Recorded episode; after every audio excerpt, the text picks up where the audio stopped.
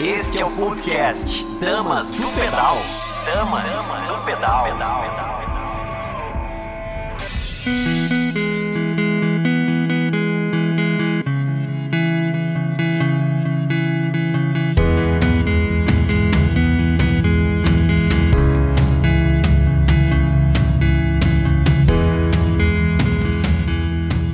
Bom dia, bom dia, queridos. Eu sou Thierry Namundim e esse é mais um Pedal, programa feito por apaixonados por ciclismo, para apaixonados por ciclismo e para aqueles que ainda vão se apaixonar pelo ciclismo. É isso aí. Hoje vamos ter muitas coisas legais, abordando um pouquinho até esse momento que a gente está vivendo novo, né?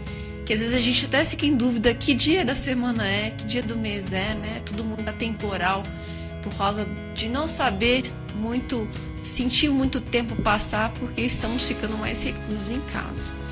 E lembrar que a gente está já indo para o final do mês de abril, rumo a maio, e o maio é um maio importante, que é o Maio Amarelo. Você já ouviu falar do projeto Maio Amarelo?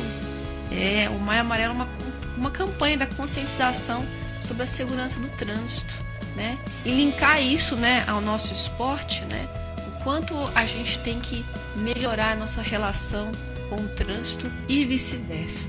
E a gente tem um projeto muito legal que surgiu aqui, que são as Ghost Bikes. Você já ouviu falar do que é uma Ghost Bike? Já viu na rua um monumento desse, né?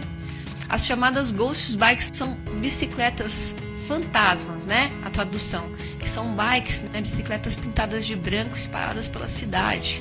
É um monumento que mantém viva a memória de ciclistas mortos em acidentes. E com a chegada desse mês de maio, né, a campanha Maio Amarelo, ela busca fazer essa conscientização no trânsito, né? É uma forma de abordar o nosso esporte tanto como lazer, né, como também meio de locomoção, né? A gente não pode esquecer o quanto a bike é utilizada como meio de locomoção por muitas e muitas pessoas. E elas estão situadas aí nas vias públicas e servem como alerta né, para a segurança mesmo das pessoas. Se você for ver de maio, de, de janeiro de 2015 a março de 2019, né, a cidade registrou mais de 26 mortes ciclistas. Então é muito importante manter essa memória viva, né? E é muito bonito de ver como as pessoas cuidam, né? Tem muitos amigos do comércio da região onde elas se situam que cuidam dessas bicicletas, né? Contra os vândalos, infelizmente. E como será que elas foram idealizadas, né? Quem será que trouxe esse projeto? Como que surgiu essa iniciativa? Então, tem até imagens das Ghost Bikes aí, coloca pra gente. Né? Parte dessas, dessas bikes fantasmas, dessas Ghost Bikes, foram idealizadas pelo Coletivo Ciclistas de São José. É um grupo independente né, de ativistas. Hoje temos mais de oito bicicletas memoriais instaladas na cidade. Cinco delas foram colocadas por esse, por esse movimento, né? Uma, inclusive, foi depredada, foi retirada, ela foi reinstalada, né? Então, cinco foram feitas por esse grupo e as outras três que a gente tem na cidade foram colocadas de forma espontânea por outros grupos de ciclistas, né? De pessoas desconhecidas. Então, quem começou foi o grupo coletivo Bikes, né? E hoje o pessoal já sabe né, o que significa a Ghost Bike e ela cumpre muito essa sua função, além de homenagear, né, causar essa reflexão aí nas pessoas. E para instalar as bikes, né, esse pessoal, esse grupo conta com a doação de bicicletarias mesmo, vaquinha dos integrantes, né? E como que, que, que a gente quer né, ressaltar isso dentro do Dama? É pedir para que você realmente cuide desse patrimônio, desse monumento, né? Que é nosso, né? Ele traz essa reflexão, é algo que homenageia um ente querido, né? Que remete à memória do, de uma pessoa que a gente pede, que também traz esse lembrete de desacelerar, né? Desacelerar a nossa impaciência, de levar a nossa consciência, a nossa gentileza, porque gentileza gera gentileza, ok? Então vamos cuidar mudando um pouquinho de área, né? Na verdade, vamos entrar um pouquinho na parte de trilhas, de terra. Você sabe a diferença aí nas mountain bikes sobre as relações, né? Relação com uma coroa na frente, com duas coroas na frente, com três coroas na frente, né?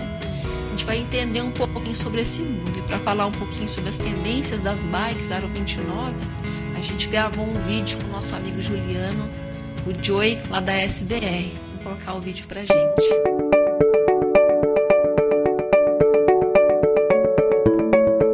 Bom dia, galera do Dama do Pedal. Sou Juliano Joe.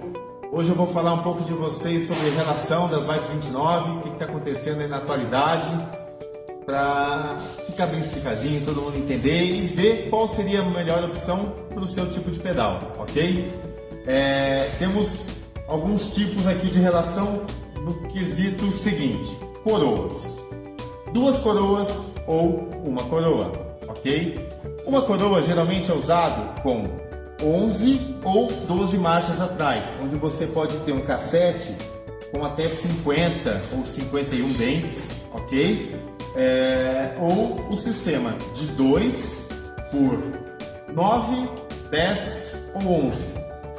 No sistema de duas marchas, você vai ter mais opções de marchas, você tem um range maior dentro desse kit de relação aqui, tá? Então seria assim, a vantagem disso aqui é atender a praticamente todo mundo e todos os terrenos. Por que temos a opção de uma coroa apenas? Primeira coisa, a bike fica mais leve, tá? Porque nós não temos o passador do lado esquerdo, o passador do câmbio dianteiro, não temos o câmbio dianteiro e não temos a segunda coroa, é uma coroa apenas. Então o sistema fica mais limpo, a bike fica mais limpa, mais bonita e é, mais leve, ok? Só que ele não oferece todo o range de marchas, principalmente para quem não está com pedal assim forte. Porque para você ter é, uma relação onde você consiga subir bem qualquer pirâmide que seja, é, e você não está com o seu físico muito legal, você vai usar uma coroa de 30 ou 32 dentes. Ok? Legal, você vai subir qualquer morro com isso tranquilamente. Porém, quando você está na última marcha mais pesada, vai faltar você vai ventilar. Então, num retão mais lançado, um estradão, alguma coisa que realmente desenvolva mais velocidade, vai te faltar marcha. Quando o cara está mais atleta, está mais forte, ele consegue usar uma coroa maior para ganhar, para ter esse ganho na última marcha, para ter esse ganho na velocidade final. Só que, consequentemente, ele vai perder na marcha leve. Vai ser um pouco mais pesada do que seria com uma coroa 32, por exemplo, se ele colocar uma 34, né? Uma coroa 34 seria intermediário, para quem está conseguindo sair de uma 32, né? Para passar para uma 34 e poder ter um finalzinho um pouco mais legal. Mas assim, um cara forte mesmo vai usar 36 e um galáctico, tipo um avancei da vida, vai usar uma 38. Aí tá safo. O cara usou 36, 38, ele tem tudo que ele precisa. Se ele consegue realmente subir qualquer pirambeira com essa 36 ou 38 dentes, na, na marcha final ele vai estar bem tranquilo, vai responder legal a bikezinha, não vai faltar marcha para ele. Então assim, quando a pessoa não quer realmente perder marcha, nem no começo, nem no final, eu aconselho um sistema 210.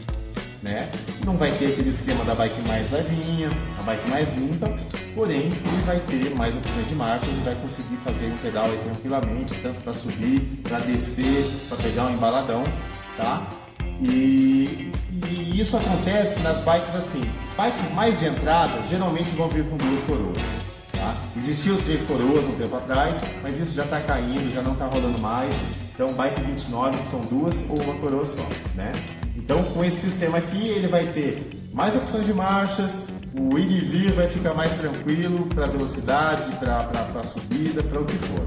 Tá? Então, geralmente as bikes de entrada vêm com esse sistema de dois, variando de 2,9 bem de entradinha, 2,10 uma intermediária, 2,11 uma bike já mais topzinha, até nível competição, ok?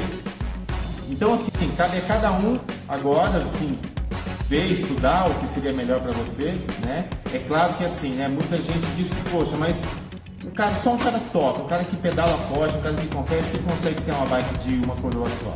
Não, tá errado. Quem é iniciante consegue ter isso aqui, só que vai ter que meio que se conformar de não ter uma marcha mais pesadona para o final. Mas com uma coroa 30, 32 vai subir qualquer pirambeira. Ok, galera?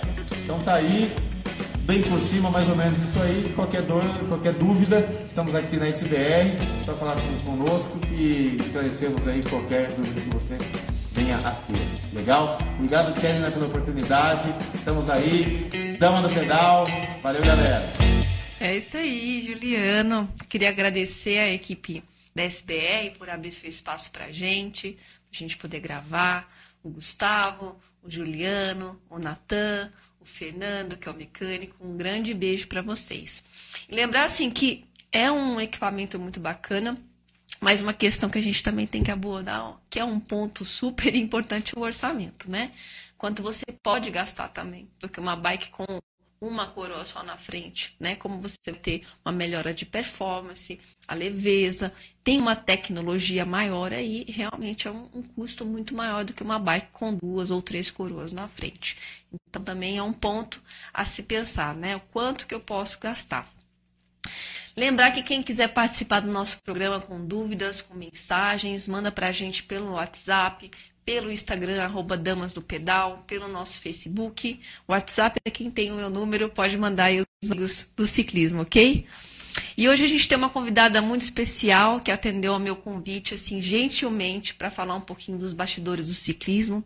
A gente acaba falando muito de treino, de equipamento, mas a gente acaba esquecendo como funciona uma organização de uma prova, a estrutura, né, a organização das equipes, como que é a relação com as prefeituras para abrir espaço para o nosso esporte, né? Então é um ponto super importante e que faz parte de todos nós, né? A gente como atleta, a gente quer lá correr, mas a gente também tem que se perguntar qual é o nosso papel dentro de toda essa estrutura, como que a gente também pode fazer para melhorar a estrutura, melhorar né, a, a, a, popularidade do nosso esporte como um todo. E para conversar um pouquinho com a gente sobre esse assunto e muito mais, tenho o prazer de anunciar Sônia Maria Bege Molina. Bom dia, Sônia. Bom dia. Muito obrigada pela, pela, por aceitar o nosso convite. É um prazer estar aqui para a gente falar do nosso esporte, né? Não, como você disse, não só da parte técnica do treino, mas também da parte da organização dos campeonatos e realmente para aquele que procura ser atleta, que quer ser atleta, né, os campeonatos são importantes. A gente tem um período bastante é, dificultoso, né, não só por causa já do, do vírus que veio aí, mas já vínhamos tendo umas dificuldades, né?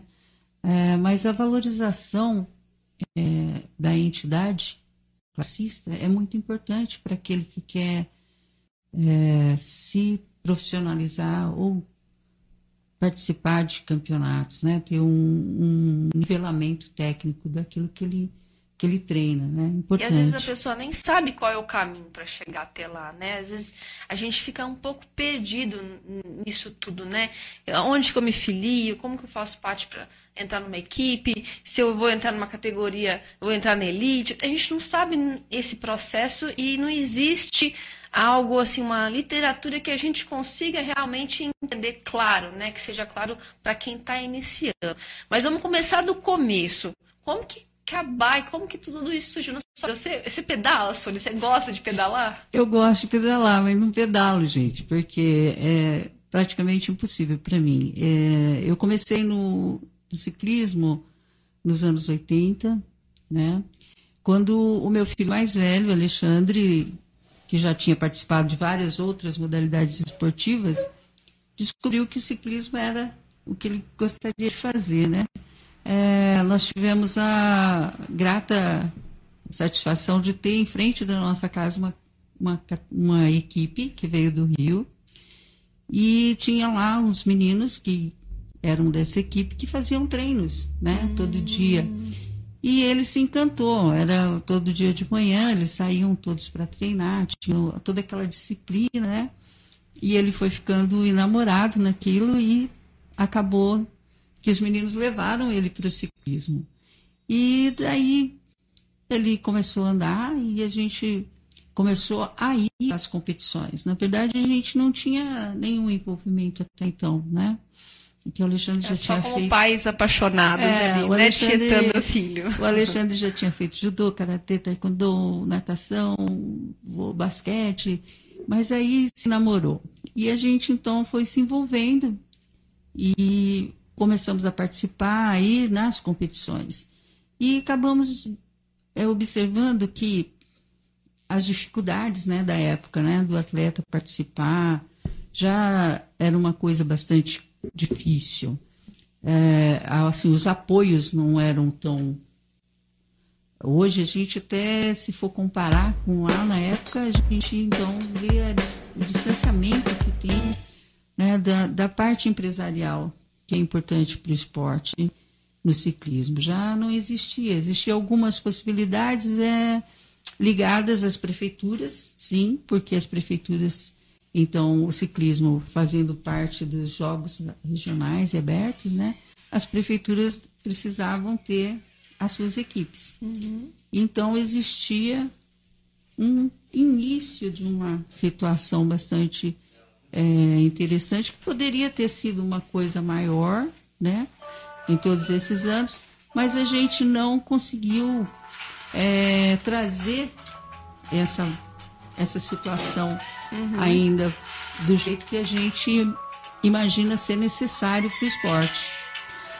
É, foram, foram anos, né? Eu não me iniciei diretamente ligada à entidade, uhum. mas sim, como eu estou te dizendo, com a participação do meu filho nos campeonatos. E a gente foi se interessando. Abrimos uma, uma bicicletaria. Ah, é? Vocês tiveram uma bicicletaria? Tivemos uma bicicletaria que, na verdade, faliu, uhum. né? Porque a gente tinha o interesse exclusivo de ajudar aqueles que estavam se iniciando, né? Uhum. E foi muito grato isso. A gente teve essa participação bastante é, boa foi ruim na parte financeira. A gente porque... vai aumentando o relacionamento, né? Vai conhecendo mais Sim. ainda outras formas de abordar, né, o esporte. Sim. E o que a gente. Aí depois, então, sim, eu, eu comecei a participar, comecei a ter um envolvimento maior, porque indo às competições, eu via a, as divergências, coisas que precisariam que precisaria ter um envolvimento e a gente precisaria brigar mais, né? Aqui no Vale já existia uma entidade, ela foi fundada em 1980 e era uma entidade que já trabalhava ciclismo por amor mesmo. As pessoas tinham um envolvimento é, de amor ao, ao ciclismo, uhum. de gosto, né? De estar ali fazendo. Era muito, muito, muito importante.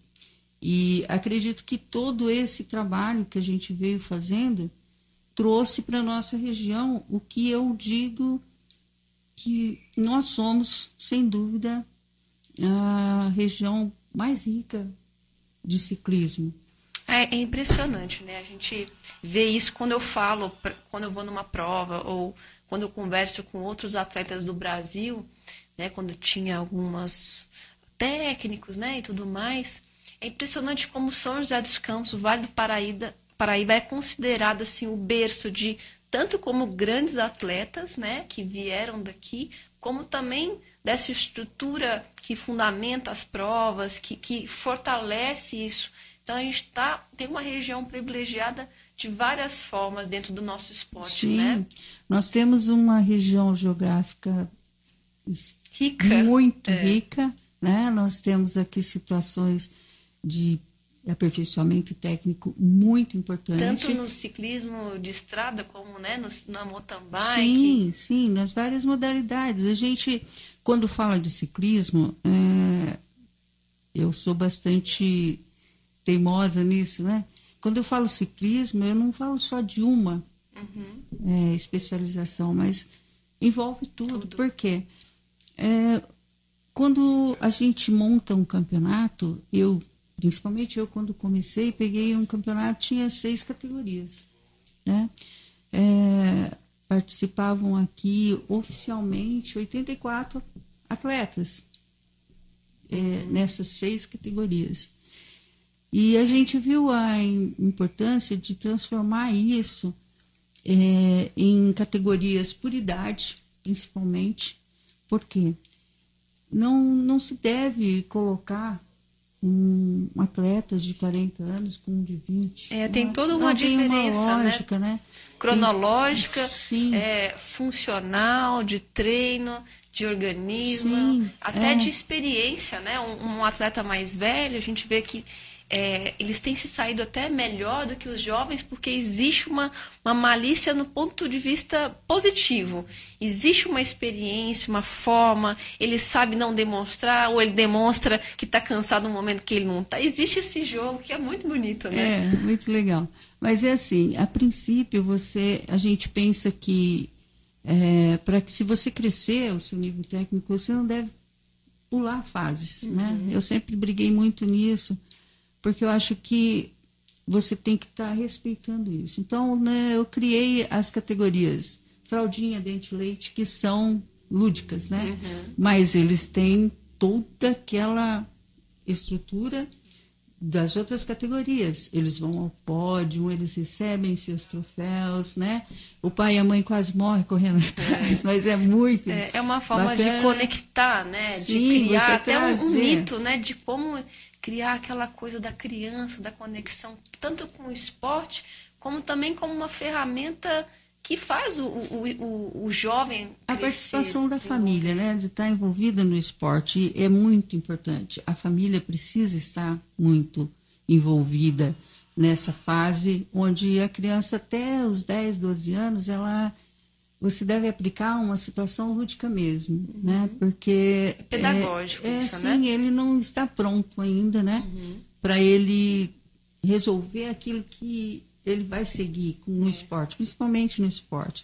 Então, e é um momento onde o envolvimento da família produz uma riqueza para ele. Olha, meu pai está aqui, ele fica orgulhoso, deu, a minha mãe gosta, minha mãe está lá né, na torcida, é tudo muito envolvente.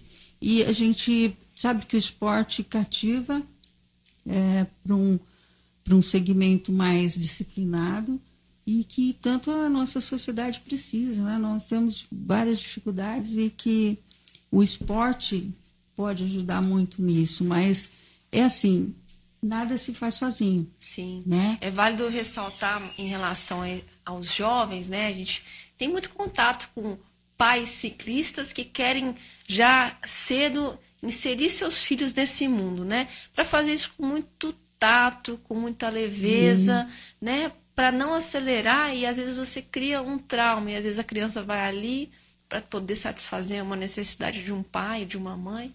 E, e- e a gente tem que fazer exatamente o oposto, né? Eu acho que o papel do pai e da mãe é abrir um espaço e deixar aquele ser florescer ali, né? É, então, para ter cuidado, é, realmente você que é atleta, principalmente, para não colocar tudo que você joga de, de, de expectativa de você em cima de um ser ali que está iniciando a sua vida. E ali é, é um, um laboratório de experimentação, né? A criança ela É. experimenta. O, o importante é a participação do pai, a presença do pai, da mãe, da família, né? Mas a, a cobrança não, porque existe um tempo, tudo no seu tempo. É, meu grande envolvimento assim sempre foi não pule fases, né? Na vida toda, mesmo que você começar a fazer ciclismo agora ou qualquer outra modalidade, não pule fase. Primeira fase é a sua adaptação ao esporte. Né? E para você começar a fazer isso, importantíssimo e que muita gente não leva a sério, e por ser amigo disso ou outro amigo daquele, acaba não indo a um cardiologista. E é um cardiologista que tenha experiência com esporte. Por quê? Porque são diferentes as atividades, né? Então, às vezes, eu levei um atleta meu um, lá atrás um cardiologista e o cardiologista falou: ele tem que parar de fazer esporte. Ué, por quê? Não, porque os batimentos do coração dele é assim e tal. Não, calma.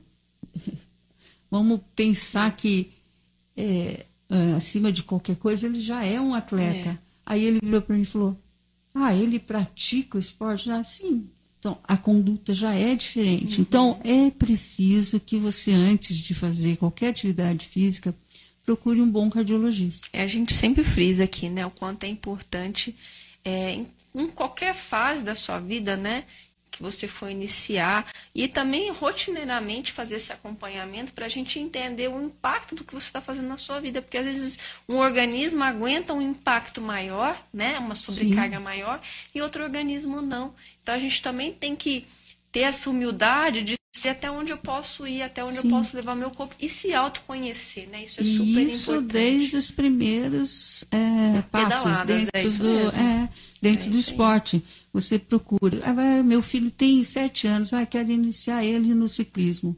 Poxa, seja muito bem-vindo, porque realmente é importante é uma atividade familiar mesmo, é. que é dá bastante satisfação sair todo mundo para pedalar. Eu vejo muito aqui em São José, lá no Urbanova, a gente tem essa situação bastante interessante, né?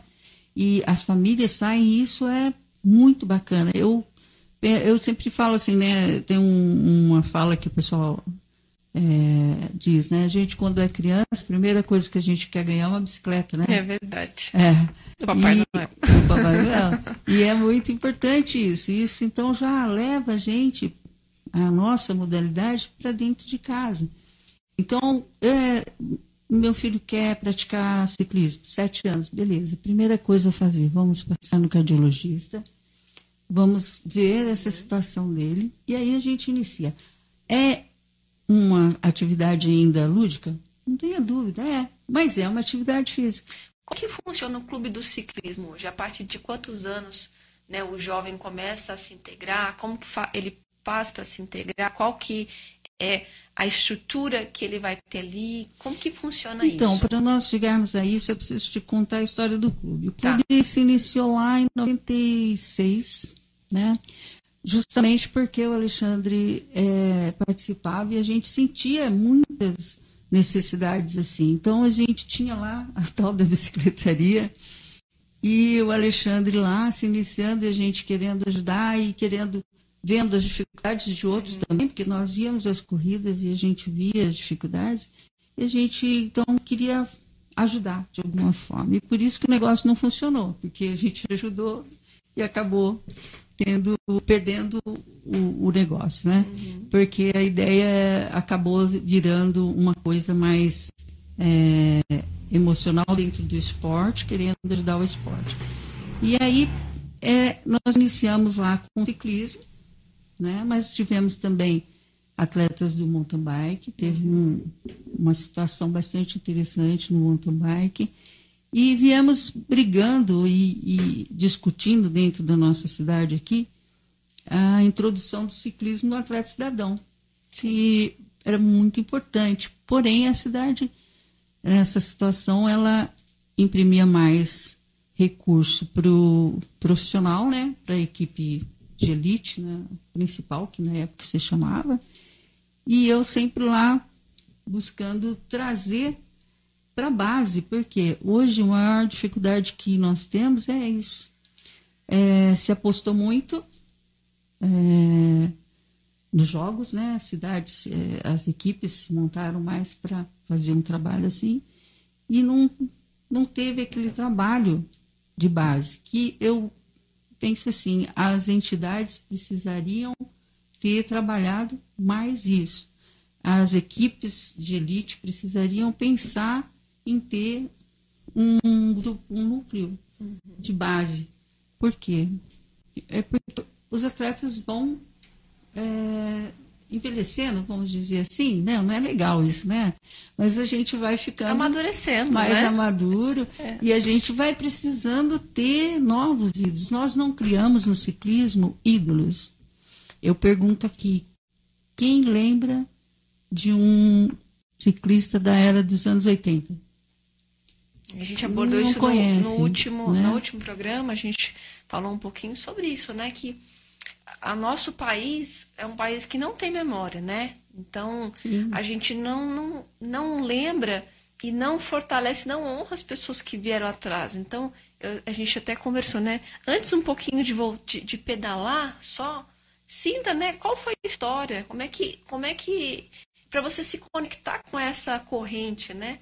Das pessoas que vieram atrás, que, que, que evoluíram, né? Onde você está entrando, esse espaço onde você está entrando. Então, as pessoas têm dificuldade. Nós temos aqui de- na nossa região, para você ter uma ideia, grandes ciclistas é, lá de trás, né? Uhum. E que ninguém nem sabe que eles existem. Né? Nós temos aqui um Venturelli, Sim. que eu acho que é o que é mais conhecido. conhecido que de vez em quando aparece, prestigia os rachões Pois aqui, é. né? E ainda faz, Faz muito bem, faz aí, bonito. Anda muito bem. Mas nós tivemos aí. Aliás, está convidado, Venturelli. Nós tivemos o Zé Vito, que é lá de Lorena. Nós tivemos aqui em São José o Adão, né, que foi um dos primeiros ciclistas que ninguém lembra disso, né? E então é, eu consegui, co- um, nesses anos todos, falar, falar, falar, falar dentro da prefeitura e tive um apoio muito bacana do, no- dentro da Secretaria de Esportes, né? Com o Mano, a partir do, da administração do Mano da Secretaria de Esportes, eu, eu comecei a ter um envolvimento mais fechado com a prefeitura. E aí, depois de 15 anos, quase 15 anos, eu consegui colocar o ciclismo dentro do Atlético Cidadão. Que foi uma situação muito interessante. Eu já vinha brigando muito tempo e isso acabou é, dando, abrindo essa brecha. Por quê? O Atlético Cidadão trabalha a base. Né?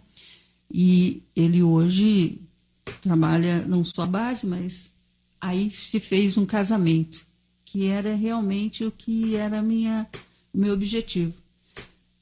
Que a equipe principal da cidade não, não morresse, não tivesse essa situação, mas que a Secretaria de Esporte visse a necessidade de ter a base, de ter o trabalho de formação. Porque, na verdade, quase todas as cidades, elas acabam trazendo atletas de fora, né? E não enxergam o que a gente tem. Os talentos que a gente tem na cidade, é, né? uma- o, É, o material humano que a gente tem. E isso é importante e nós temos é, possibilidades aqui. E ele tem que ser lapidado, né? Sim. Tem que, existe toda uma preparação, não só física, né? Preparar aquele jovem até para todo o desafio que ele vai ter ali, emocional também, né? Sim, é o, o trabalho esportivo ele não envolve só a sua capacidade física, né? Ele envolve a sua capacidade também emocional do meio onde você está e precisa muito do apoio empresarial. Né? Não, a gente é muito tradicional no, no- no futebol, mas nas outras modalidades a gente tem essa dificuldade. A gente enxerga vários ângulos, né? mas é importante que não seja só o órgão governamental que esteja envolvido. É preciso que o empresário também tenha essa visão de ajudar, de apoiar, né? E o próprio atleta, né? Sim. Acho que a gente tem que se unir, de repente, juntar um conselho formado pelos, pelos líderes das equipes, por vocês dentro dessa parte orga- organizacional, por alguns atletas, e juntos sentar. Qual é o papel de cada um e como todos nós podemos crescer o nosso esporte, né? Tanto na forma de marketing, como na forma de estrutura, como na forma de atrair mais atletas, é, em pensar outros tipos de prova e juntos conseguirmos chegar aí e não cada um ficar separadamente só defendendo ou acusando qualquer um desses lados, né? A gente tem que se unir. O né? importante é termos uma visão única para o que é o nosso foco, né? E a gente trabalhar isso de forma harmoniosa, tá unido para isso. Ah, mas a entidade classista está falhando. Onde ela está falhando? Vamos corrigir? Tragam isso, Vamos né? corrigir isso, vamos nos ajudar. É, domingo tem corrida. Poxa, mas eu não vou, sabe por quê? Porque a minha categoria larga meio-dia. Meio-dia eu tenho que estar em casa almoçando. Se você pratica um esporte, aquele dia tem um calendário seu para aquele esporte. Então, é, não pule ele. Vá, leva a sua família. Nós, do ciclismo, precisamos de público. A gente né? tem visto, né, que uma das tendências até lá fora é o que você está falando. Eles estão fazendo o momento, né, a prova, como um momento de integrar toda a Sim. cultura, as famílias. Então tem food truck, tem várias coisas assim. É possível a gente criar essas estruturas aqui? Sim. É viável? Até, a- até em relação à transmissão dessas provas, é possível a gente fazer isso? É possível. A gente fez várias provas onde nós trazemos o Luiz Cláudio, da Bike 76. Ele faz um trabalho muito bacana, muito organizado, muito jornalístico, né? Ele é uma Sim. pessoa bastante integrada, assim, e fica muito bonito. Se você pegar lá os nossos é, as nossas chamadas, você vai ver uma coisa bem diferente, bem nova, onde a gente mostra é, esse potencial do ciclismo. E o que eu estava te falando no começo, né? Quando eu peguei, tinha 84 atletas é, participando efetivamente dos campeonatos e seis categorias. Hoje nós temos 28 categorias. Né? Elas começam lá na fraldinha e dente de leite, mirim, infantil, infanto-juvenil, juvenil e júnior. São categorias de base. A grande briga acaba- começa a acontecer ali na, na juvenil e júnior, quando o pai já vê que o filho está se projetando, então ele acha que ele precisa já participar na categoria elite. Ou então o juvenil precisa participar na júnior. Não façam isso. É importante não pular a fase. Ele está numa fase de crescimento, desenvolvimento físico. Tem todo um trabalho ali e dentro das categorias é importante fortalecer aquela categoria para que ela não morra. Então a gente aqui tem essa sistematização, a gente não deixa pular as fases, né? E às vezes a gente leva muita crítica por isso, muito pai fica bravo, muito atleta fica bravo com a gente, muitas equipes também. E é uma forma de tentar até encher mais essas categorias. a Sim, e assim, hoje está tem- tendo uma conscientização um pouco melhor. Mas há cinco anos atrás era muito difícil você é, firmar as categorias, né? Aí a gente entra nas categorias é, feminino, que hoje nós temos a Elite, Sub-23, é, nós temos o Master 30 mais, 40 mais, 50 mais. Porque as mulheres estão chegando no ciclismo, É meninos. isso Vocês mesmo, não têm. Não, cada dia mais Elas é estão cada surpreendente. A gente vai dia pedalar. mais chegando. Lá no Urbanova, né? a gente vê mais e mais mulheres ali, mulheres só. A- Às vezes você vê mulheres acompanhadas com seus parceiros, mas cada vez mulheres ali concentradas, treinando, Fazendo seus de treinos. todas as idades. Eu passo, Sim. às vezes, uma senhorinha com uma bike verde, é lindo de ver. Então, Sim. se, se envolvam, né? Acho que existe um medo ainda do atleta amador, né? É um, ele começar a querer brincar, né? Nessa questão mais competitiva. Sim. Tem gente que tem o fator medo, né? É um mundo novo. Então, assim, da gente começar a, a- é uma forma de, além de você participar, você está contribuindo até financeiramente para o crescimento disso, de encher, de criar um. Né? Não é para ser só uma competição, mas é criar um, um momento para trazer essa, esse Mas lazer é- para as pessoas. O né? bichinho do esporte já mordeu todas, Já. né? A gente está vendo aí as meninas é, trabalhando, treinando, né? Eu até faço uma brincadeira, né? Que os meninos não gostam muito, mas é uma visão mais antiga, né? Você coloca três atletas homens para treinar e você tem competição, né? Os homens competem, não tem jeito. Eu já tive várias chamadas da Polícia Rodoviária aqui nas nossas rodovias que, olha, tem atleta seu aqui fazendo chegada em cima da pista. Puxa vida, o que, que eu vou fazer? É complicado, né? Tem um atleta aqui acidentado, o cara estava fazendo uma chegada aqui, caiu na pista, você vem um caminhão e tal. Tem, tem muito isso. As mulheres, eh, eu dizia né, antes, né? Você bota três mulheres para pedalar, inclusive eu, quando vou pedalar, eu quero conversar, quero trocar ideia. Olha, você viu aquela plantinha ali, você viu aquilo ali, porque no carro a gente não vê nada, né? quando você sai de bicicleta, você descobre um mundo que estava É ali escondido, né? Que você não, não via nunca, porque você pega o seu carro, vai, vai, pronto, chegou. Mas na bike você vai vendo a evolução das ruas, do, da ciclovia, das coisas todas, né? Da sua cidade, das novidades da cidade. Então, eu dizia que as meninas faziam fofoca quando iam andar de, de bicicleta. Isso mudou. E mudou bastante mesmo. As meninas tomaram uma consciência diferente, né?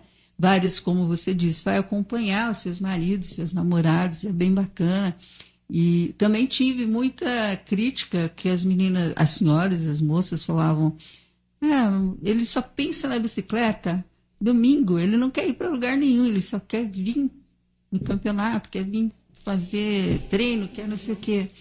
E eu dizia para elas, "Poxa, esse é um caminho muito bacana, porque no esporte ele está se disciplinando, ele está tendo amizades que não vão levar para um, a bebida, não vai levar para uma, uma coisa assim.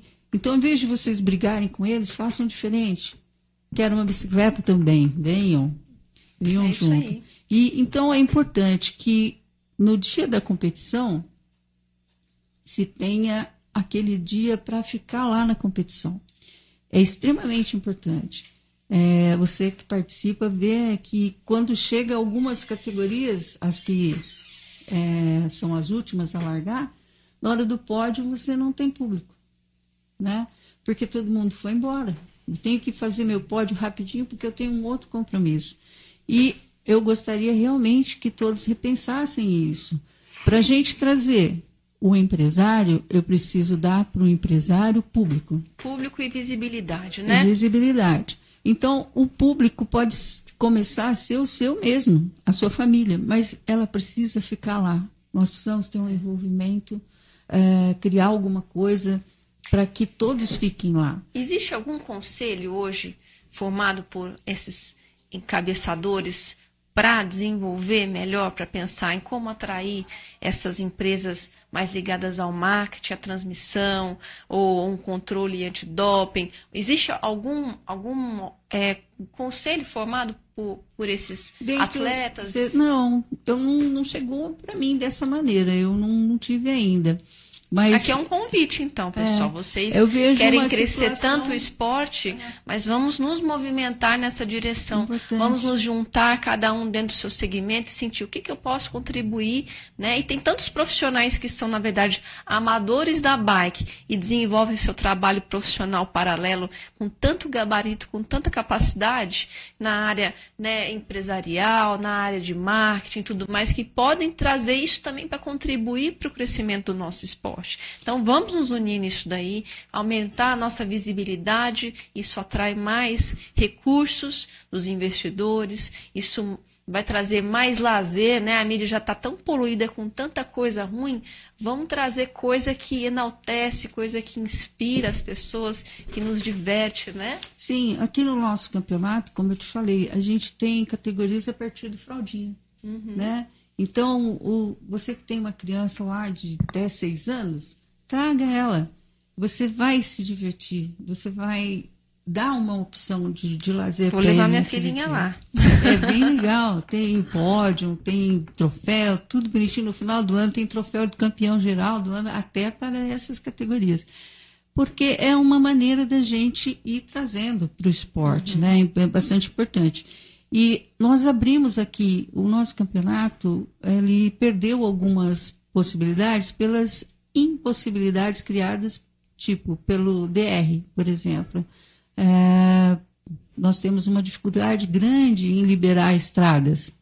Hoje nós temos uma parceria boa com a Polícia Federal, Rodoviária Federal, então a gente consegue fazer as duas provas anuais lá, o Batuba Paraty, que é um atrativo novo, mas não tão novo, porque lá em 98, 99, eu fazia já uma etapa de resistência do campeonato regional lá na estrada. Ele já existia como uma etapa do campeonato. Hoje ela se modernizou de forma não tão diferente, porque largávamos todos juntos, né? Mas hoje ela criou uma independência diferente. Né? As pessoas hoje precisam ter a estrada para ter um desenvolvimento técnico maior. Tá, nós estávamos falando de, de, algumas coisas lá fora. O ciclismo lá na Europa, por exemplo, ele é muito valorizado, né? muito respeitado. E, por exemplo, as equipes todas é, fortalecem base, sabe? Então, você faz uma corrida lá, não tem corrida como aqui. Nós não, não tem todas as categorias no mesmo dia. Por quê? É impossível. Tem muita escolinha de ciclismo, muita base de ciclismo, né? Eu digo que lá tem, aqui, como aqui nós temos um boteco em cada esquina, lá a gente tem uma equipe de ciclismo em cada esquina, uma, uma escolinha de ciclismo, né? De base. Então, você, eles realizam é, a cada 50, 100 quilômetros, por exemplo, temos aqui em São José a categoria juvenil, e ali em Jacareí a gente tem a Júnior. É, não faz junto. Porque o volume é grande. Não larga menos de 150 meninos numa juvenil lá.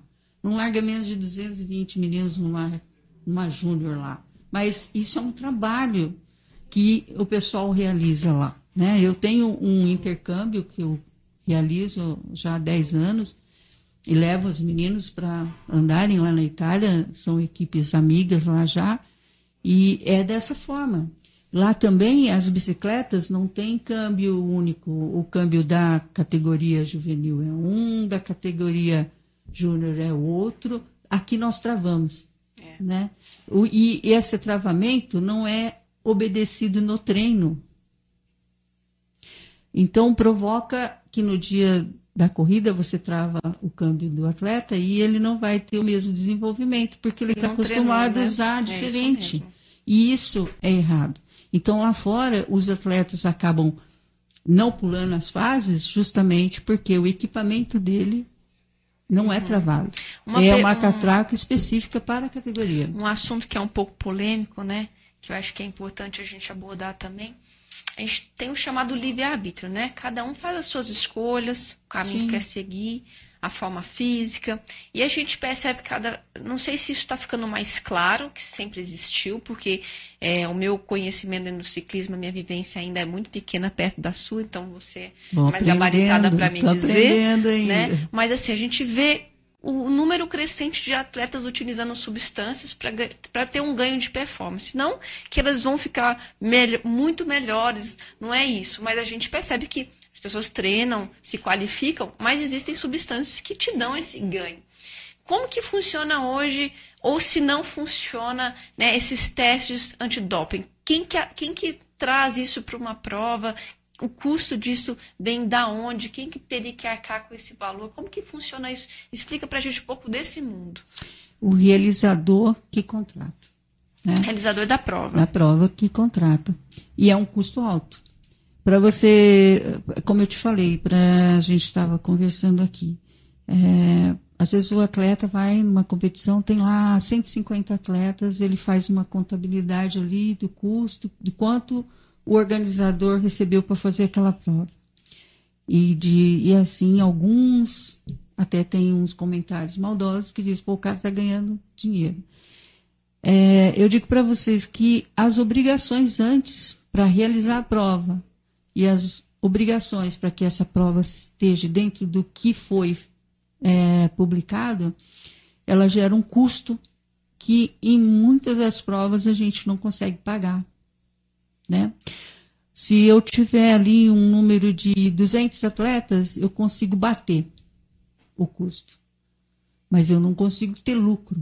Cita eu não consigo custos para as pessoas entenderem quanto é, é, é trabalhoso, né? Você Sim. organizar tudo isso para gente. Sim, a prova não começa e não termina no domingo, né? Eu tenho, eu faço uma programação de calendário em outubro todos os anos eu tenho um calendário pronto em outubro. Ah, eu não consigo publicá-lo porque a gente tem uma hierarquia. Nós somos aqui uma entidade regional, nós temos a Federação Paulista, no caso, que é do nosso estado, e acima disso nós temos a CBC, que é nacional, e a CBC acima dela tem o CI. Então nós temos toda uma cadeia hierárquica para se organizar. E nós precisamos ter recursos para isso, porque a prova não acontece só lá no domingo. Então, como eu estava te falando, começa em outubro uma programação, né? Aí, a partir dessa programação, começa a andar atrás da cidade para realizar essa prova. Então, por exemplo, nós temos aqui 40 cidades na nossa, só na nossa região, certo? E nós, para difundir isso, para fazer acontecer, a gente precisa ir, por exemplo, tipo, até Guaratinguetá. Tem que fazer as negociações. Nós né? precisamos então, ir. Sim, nós precisamos ir duas, tempo. três, quatro vezes até, porque nós temos um envolvimento primeiro com a prefeitura, Secretaria Tem de Esporte. o local se está viável para uma prova. Trânsito. Né? Né? Nós, nosso primeiro contato é a prefeitura, a Secretaria de Esportes, aí marcamos reunião com o trânsito para a gente elaborar esse circuito, para que haja uma aprovação desse circuito, que não acontece tudo no mesmo dia.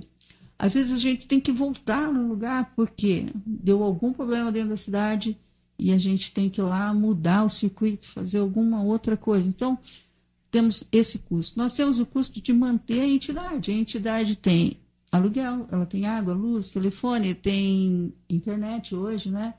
Tem todo esse custo que vai estar embutido dentro daquela prova no domingo. No domingo, para a prova acontecer, se ela é uma prova só regional, nós temos o transporte da arbitragem, nós temos a alimentação da arbitragem, nós temos a premiação, o dia da prova, é, nós temos toda aquela organização que a gente consegue levar lá, que a gente gostaria de ser muito mais rica uhum. para vocês, mas para isso nós precisamos de mais recursos. E aí então tem todo um custo que ninguém contabiliza e que é preciso observar. Agora surgiram os rachões, né?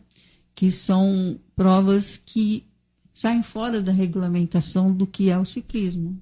Né? No meu pensar, é, quando eu coloco... Na verdade, era, surgiu como, como treinos, né? Eles Sim. foram colocados para serem um treino de alta performance, às vezes para o atleta aprender a andar num Sim. pelotão, para aquele atleta que tem medo de andar com uma turma mais forte começar a se ousar e ver quanto tempo ele aguenta dentro daquele pelotão. Então, era, era, surgiu como sendo essa ferramenta de treino a princípio, né? Então, mas veja, se você tem um campeonato formal, regularizado, e que você tem categorias separadas, que são justamente para você ter essa oportunidade. Sempre quando alguém me procura, eu quero iniciar no ciclismo. Ah, eu tenho 40 anos. Ah, eu vou entrar na Senior A. Olha, nós temos a categoria amador. Hoje o nome é amador. Antes era estreante. Nós temos a categoria amador. Inicie nela. Ah, mas eu já ando de bike. Maravilha. Mas você já competiu? Já teve num pelotão? Ou você teve num pelotão só de treino? É diferente, ah, né? São diferentes. É. Então, por isso que a gente tem todas essas categorias. É, não queiram queimar etapas, Ele vai né? se, é. se testar, vamos dizer assim, uhum. andando na categoria amador, por exemplo, e aí ele vai ver a possibilidade, logo ele vai ver a possibilidade de ele estar tá indo para uma categoria mais elevada. Então, nos campeonatos regulamentados, existe essa possibilidade também. Os treinos, sim, a gente acha interessante, é até importante, mas, por exemplo, o atleta que está se iniciando na modalidade não deve nunca ir fazer um treino com uma elite, por exemplo, com um atleta de elite. Vai ser desestimulador. Porque naquele dia o atleta hum, com maior nível uhum. técnico pode estar tá só fazendo um treino médio. De base, né? Base ali, é. só beleza, estou ali com meu amigo. Mas não vai ser todos os dias assim, porque ele tem necessidade de que o treino dele tenha Sim. Siga uma planilha. Até se expor né, ao risco, porque um Sim. atleta de elite, né, com mais experiência, ele tem os trejeitos de, às vezes, um habilidade. buraco, habilidade, Sim. então é diferente. Mas a gente está falando em relação ao doping, para eu entender um pouquinho. Se hoje eu quisesse colocar isso dentro do, do calendário das provas. É possível que as próprias equipes, de alguma forma, é, arquem com esse, porque é uma forma de você também respaldar seu atleta ali, né? Sim. Seria interessante as equipes, e é, é possível as, as equipes se juntarem, de repente fazer um caixa para que a gente consiga colocar isso de uma forma mais Sim. periódica? É importante, seria até importante. Até porque, vamos dizer assim, isso virou um- uma coisa demoníaca dentro do nosso, do nosso esporte. Porque E é- viciante, é, né? é- é viciante. Não, o- nos outros esportes acontece, no futebol acontece muito, e acredito que até mais do que no nosso esporte. Porém, o futebol ou a outra modalidade, ela tem recurso para cobrir isso. Né? A imprensa não fala muito, se fala, fala só daquele mais famoso assim, mas fica escondido. No ciclismo, não. No ciclismo é jogado. Por quê? Ah, vamos falar uma coisa aqui que muitos de vocês podem falar, a Sônia é louca. Não, não sou louca não, sabe? Eu estou aqui há muito tempo observando as coisas. É, se eu tenho um esporte que segura todos os patrocínios para ele, por que, que eu vou deixar outro crescer e eu dividir essa melancia com os outros? Não, essa melancia é minha, fui eu que implantei isso, eu trabalhei isso, né? E aí não não é interessante para gente. Mas então se fala muito do ciclismo, porque o ciclismo nos últimos cinco anos cresceu mais de 500%. Esses muito dados mais pessoas, de 500%. A gente tem que contextualizar isso, porque é importante mostrar que houve essa evolução, né? Sim. Então, às vezes as pessoas não percebem o quanto cresceu dificultoso, não está dentro do seu melhor, do seu ideal. Está longe ainda da gente estar dentro do painel que a gente gostaria de viver. Mas houve essa evolução, houve esse crescimento, atraiu-se mais atletas, né? Hoje a Sim, gente tem as provas sim. mais cheias do que a gente tinha antes. Então é importante a gente sempre frisar isso daí. A gente tem um vídeo de um atleta conhecido seu, que ele, nosso parceiro aqui do Fabão. A gente vai ver um vídeo do Fabão agora. Você coloca pra gente o vídeo do Fabão?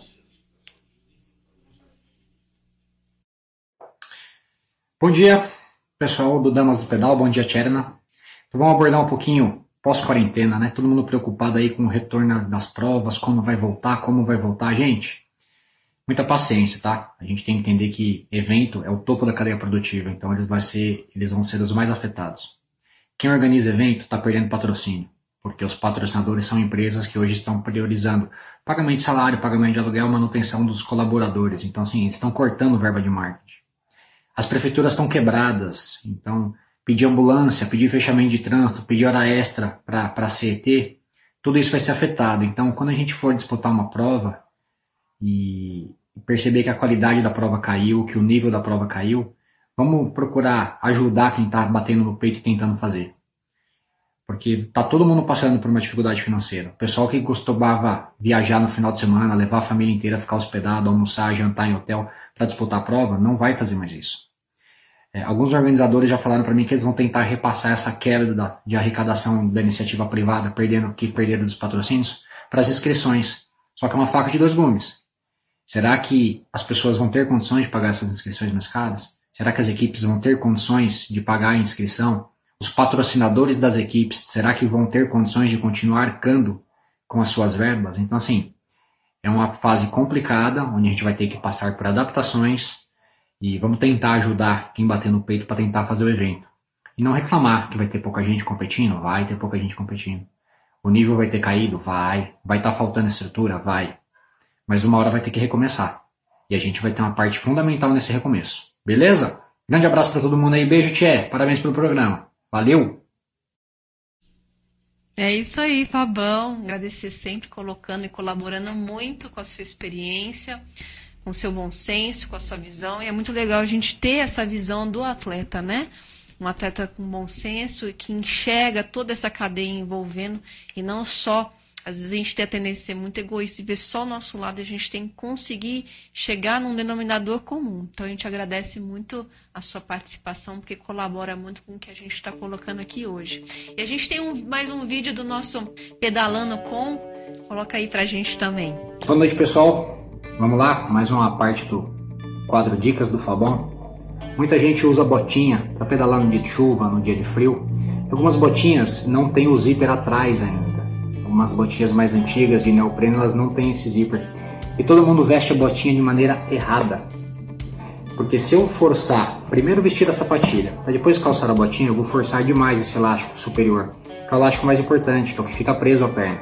E a gente esquece que essa entrada inferior aqui, ó, ela é muito mais elástica e muito maior. Então, quando você for vestir uma botinha que ela não tiver o zíper, a primeira coisa que você vai fazer é calçar a botinha. Depois eu visto a sapatilha. Sapatilha, ajusto o velcro e aí eu trago a botinha para cima da sapatilha. Porque aqui, ó, eu tenho muito mais flexibilidade. A sapatilha calçada, esse elástico aqui sempre preservado, né? maneirinha de você preservar a sua botinha e vestir da maneira correta. Aposto que muita gente não sabia disso aí, hein? Isso aí é só coisa dos velhos, só quem é mais velho que lembra disso aí, tá bom? Grande abraço, até mais. Mais um vídeo aí pro Damas do Pedal, hein? Beijo, Tcheran. Valeu! É isso aí, Fabão.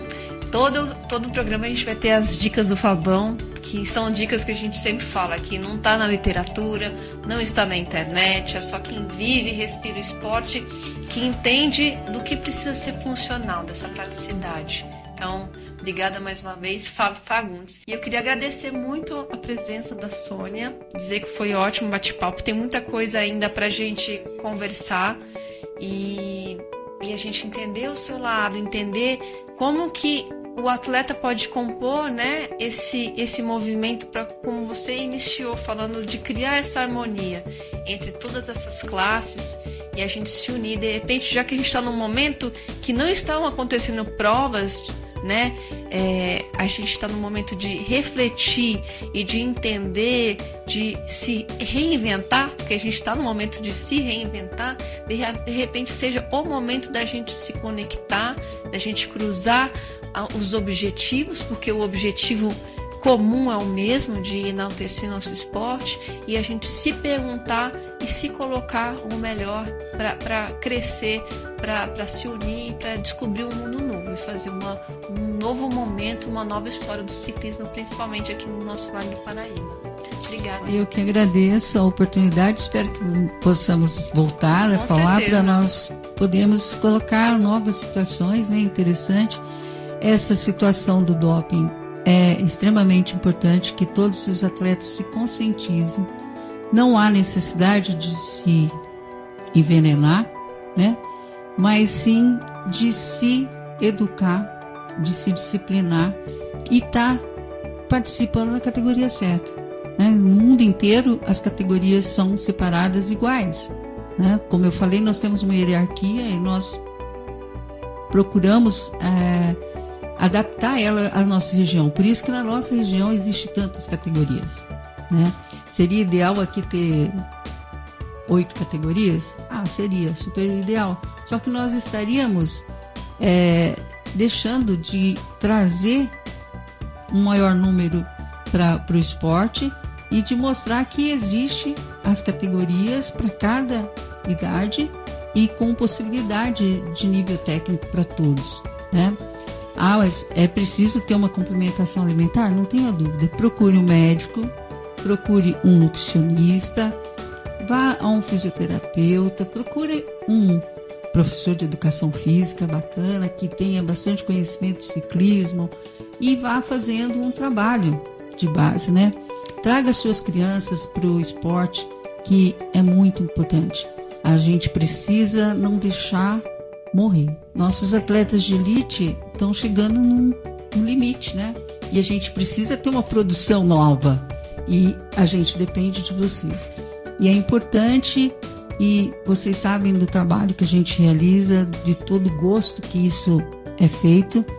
Tem bastante coisa que precisa ser mais estruturada, melhorada, mas é como o Fabão falou ali, vai ter gente que vai subir o seu, é, a sua taxa de inscrição eu não costumo fazer isso porque eu não me vejo como um promotor de evento, eu me vejo como uma entidade e eu gosto de realizar o ciclismo. Então, o custo da nossa taxa é bem reduzido. Nós temos um campeonato regular, as provas existem certas no ano. Nós tivemos algumas falhas nos anos atrás, até por, por causa das demandas das prefeituras, né, das falências mesmo que aconteceram no sistema administrativo da cidade, e isso interferiu em algumas coisas, mas o campeonato é regular e nós crescemos no sentido de trazer coisas novas. Falta provas de contrarrelógio e falta provas de montanha, mas são dificuldades que nós não conseguimos ainda, ainda. organizar junto às entidades é, DR e polícia rodoviária, né? Que é importante. Mas é, nesses últimos momentos aconteceram umas coisas novas e que vai possibilitar que as coisas aconteçam. E nós não vamos desistir de trazer para vocês o melhor do ciclismo. É isso aí, pessoal. Vá pelo caminho do bem, o caminho que, te, que vai te trazer longevidade, tá? Procure esse caminho procure galgar aos poucos e se descobrindo através do esporte, porque o objetivo é esse, no fundo, no fundo, é a gente evoluir através do esporte. Uma boa semana a todos, um grande beijo e até segunda-feira que vem. Tchau, tchau.